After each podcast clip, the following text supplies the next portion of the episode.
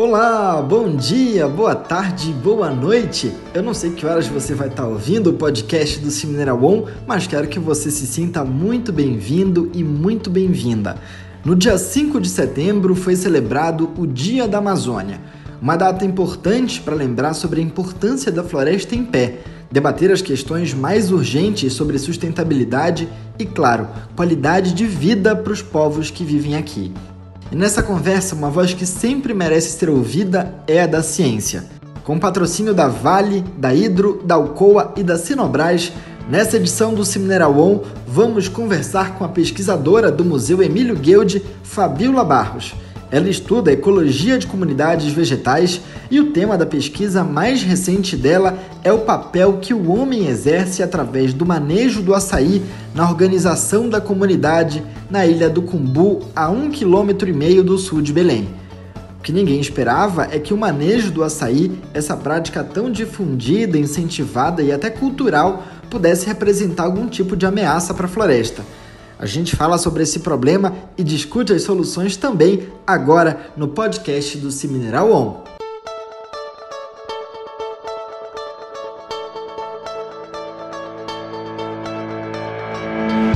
Oi Fabiola, seja bem-vinda aqui ao podcast do Semineral On. Obrigado por ter aceito o nosso convite e por vir aqui dividir sua experiência com a gente. Oi Gabriel, tudo certo? Primeiramente, muito obrigada pelo convite. Para mim é muito prazeroso. Fabíola, eu queria que você começasse contando para a gente um pouco mais sobre o tema da sua pesquisa. Eu já falei um pouquinho na introdução do nosso podcast, mas eu queria que você explicasse um pouquinho mais para a gente entender. O tema da minha pesquisa atualmente está relacionado ao papel que o homem exerce via manejo do açaí na organização das comunidades. Então, eu estou tentando entender como essa atividade, que acontece há muito tempo, já é uma prática enraizada, né? uma, uma prática cultural mesmo, é, é, até estimulada, é, pode estar tá interferindo na floresta, no sentido de como essa prática de manejo ela pode representar uma ameaça para a floresta. Então, hoje, no museu, a minha pesquisa desenvolvida na Ilha do Combu, ela está nesse campo teórico, né, de tentar entender o papel que o homem está exercendo via manejo na floresta. Fabíola, seu sotaque já te entrega na primeira sílaba. Você é pernambucana, se formou, fez mestrado e doutorado na Universidade Federal de Pernambuco e agora está aqui passando essa temporada com a gente em Belém. Como foi que você viu essa oportunidade de vir estudar aqui na Amazônia? Quando, quando surgiu o edital e eu pensei, nossa, é uma oportunidade incrível ir para a região norte, trabalhar com a floresta amazônica e aí eu fui ver coisas que o meu atual supervisor atualmente ele trabalhava e ele trabalha na região e trabalha espe especificamente na ilha há pelo menos 30 anos. Então, vi como oportunidade de dar continuidade a pesquisas desenvolvidas por ele e pensar em algo que poderia realmente trazer resultados não só para o campo teórico, mas que também poderia ter implicações práticas, realmente ajudando a propor melhores práticas de manejo, por exemplo. Então, eu acabei pensando em algo relacionado às florestas de várzea, que é um ecossistema menos estudado que as áreas de terra firme, até por uma questão de facilidade, né, de, de locomoção, de acesso, é mais fácil realizar a pesquisa em termos logísticos, né, comparado a, aos ambientes de várzea. Então eu achei uma oportunidade incrível e é um tema muito interessante e é um tema necessário. Até porque a gente vem percebendo que uh, o interesse na produtividade e o interesse na renda acaba motivando ou acelerando processos de desmatamento, por exemplo, de retirada de, de grandes árvores, de tudo isso para favorecer a proliferação, né, para favorecer a, as touceiras de açaí. Agora, Fabiola, durante esse tempo de pesquisa, você já percebeu que as práticas de manejo acabam afetando a floresta por causa do favorecimento do açaí. Os açaizeiros precisam de luminosidade e muitas vezes grandes árvores precisam ser removidas. Isso acaba se tornando um problema, né? Por quê?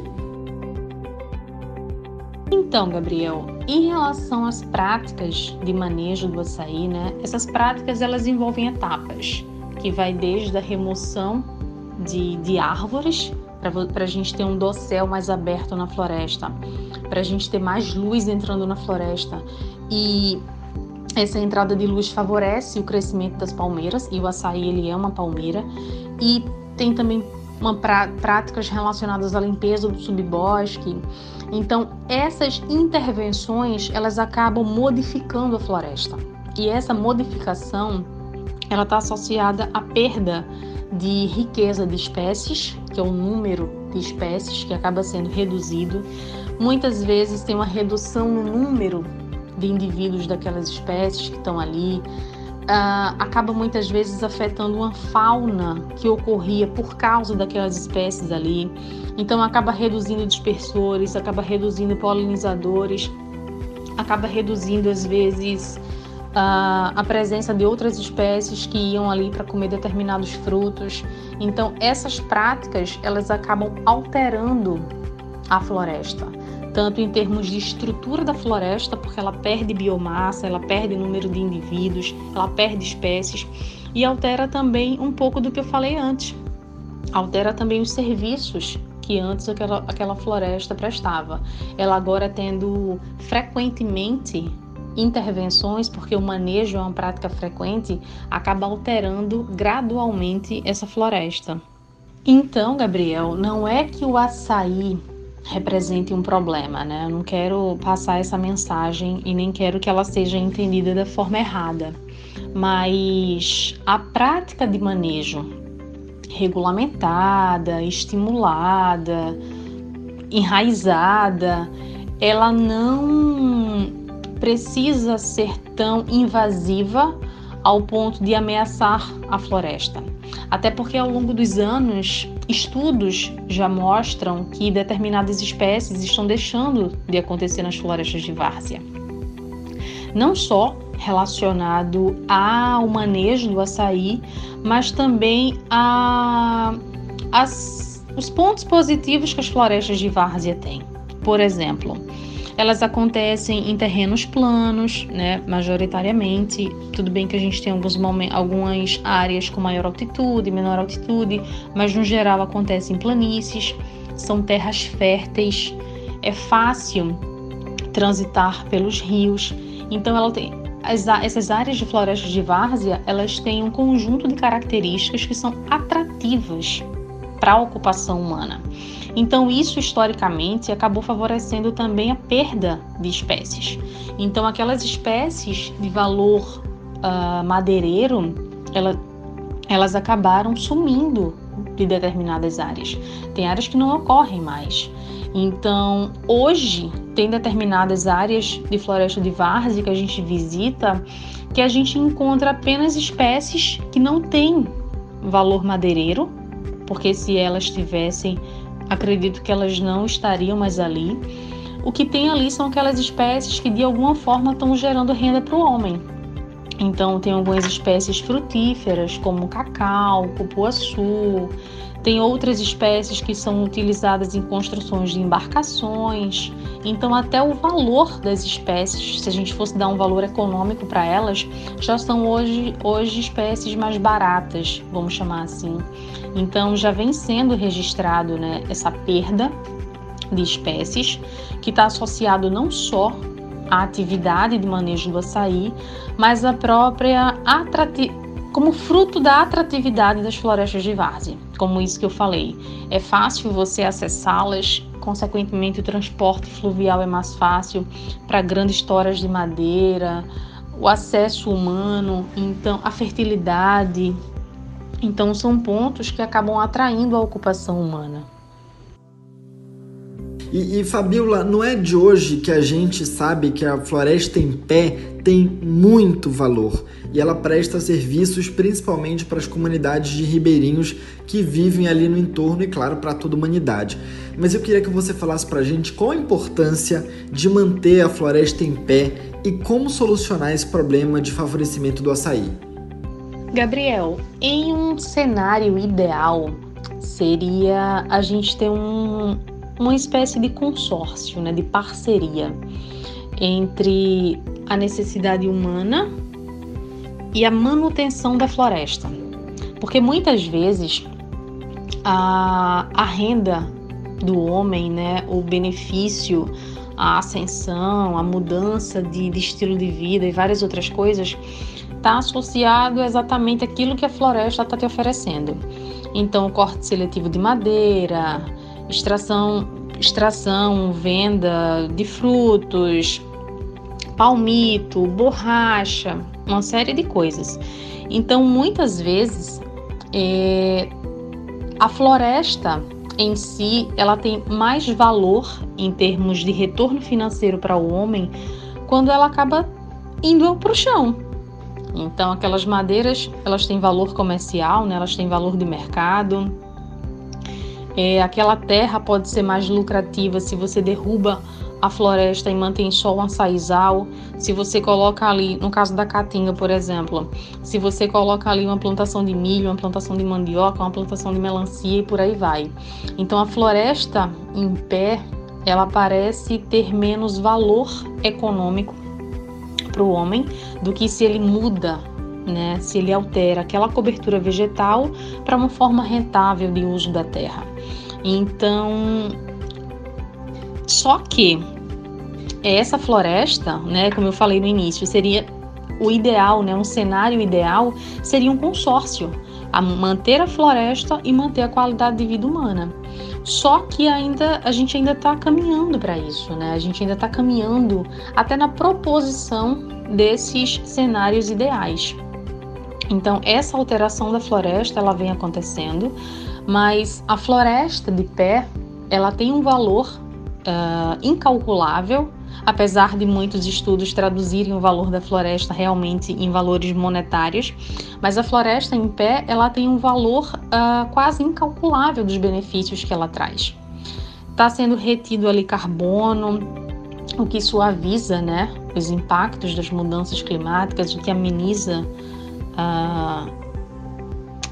questões relacionadas à, à temperatura, né?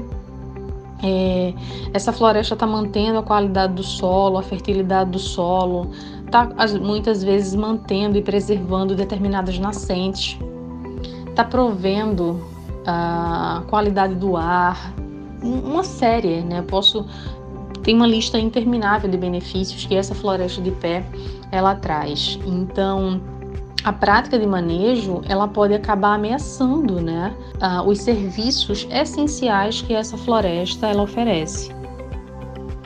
Fabiola, devido a essa prática e esse processo de mudança da floresta, algumas espécies já se perderam, né? Quais são elas? E eu queria saber também se é possível ainda prevenir que outras é, espécies sejam perdidas.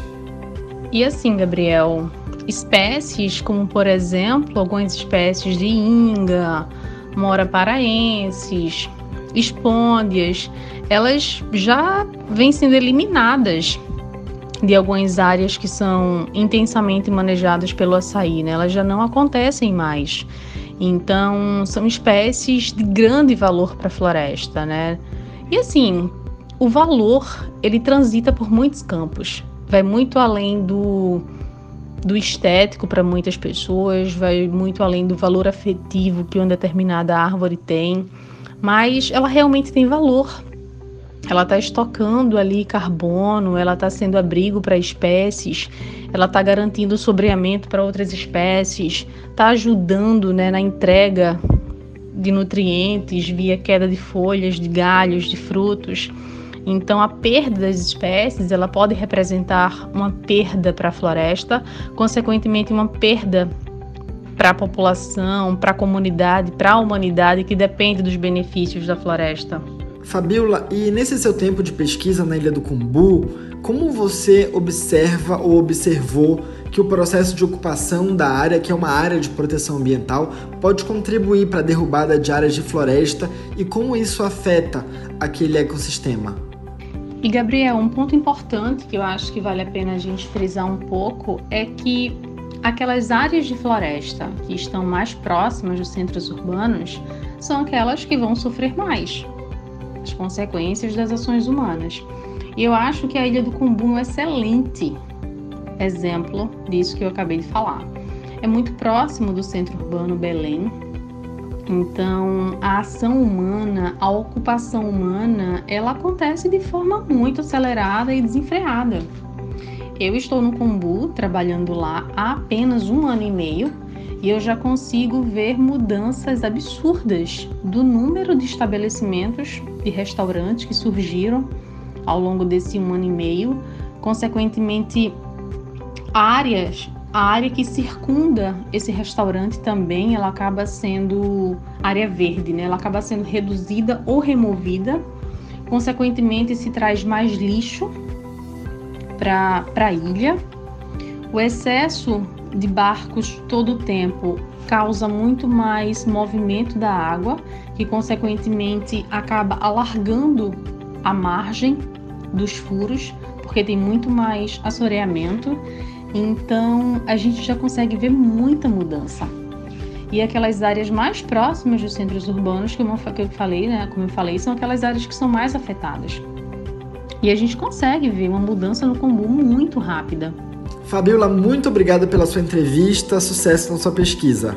Então, Gabriel, estudos como esse que eu venho realizando na ilha para entender o impacto do homem, né? O impacto do manejo sobre a floresta, qual é a capacidade que a floresta tem de se recuperar depois dessa intervenção, eles são essenciais, eles são cruciais para que a gente entenda se a floresta é capaz de se recuperar, a velocidade com que ela se recupera, qual era o valor que aquelas espécies que foram perdidas tinham, como elas contribuíam para o funcionamento daquele ecossistema ali.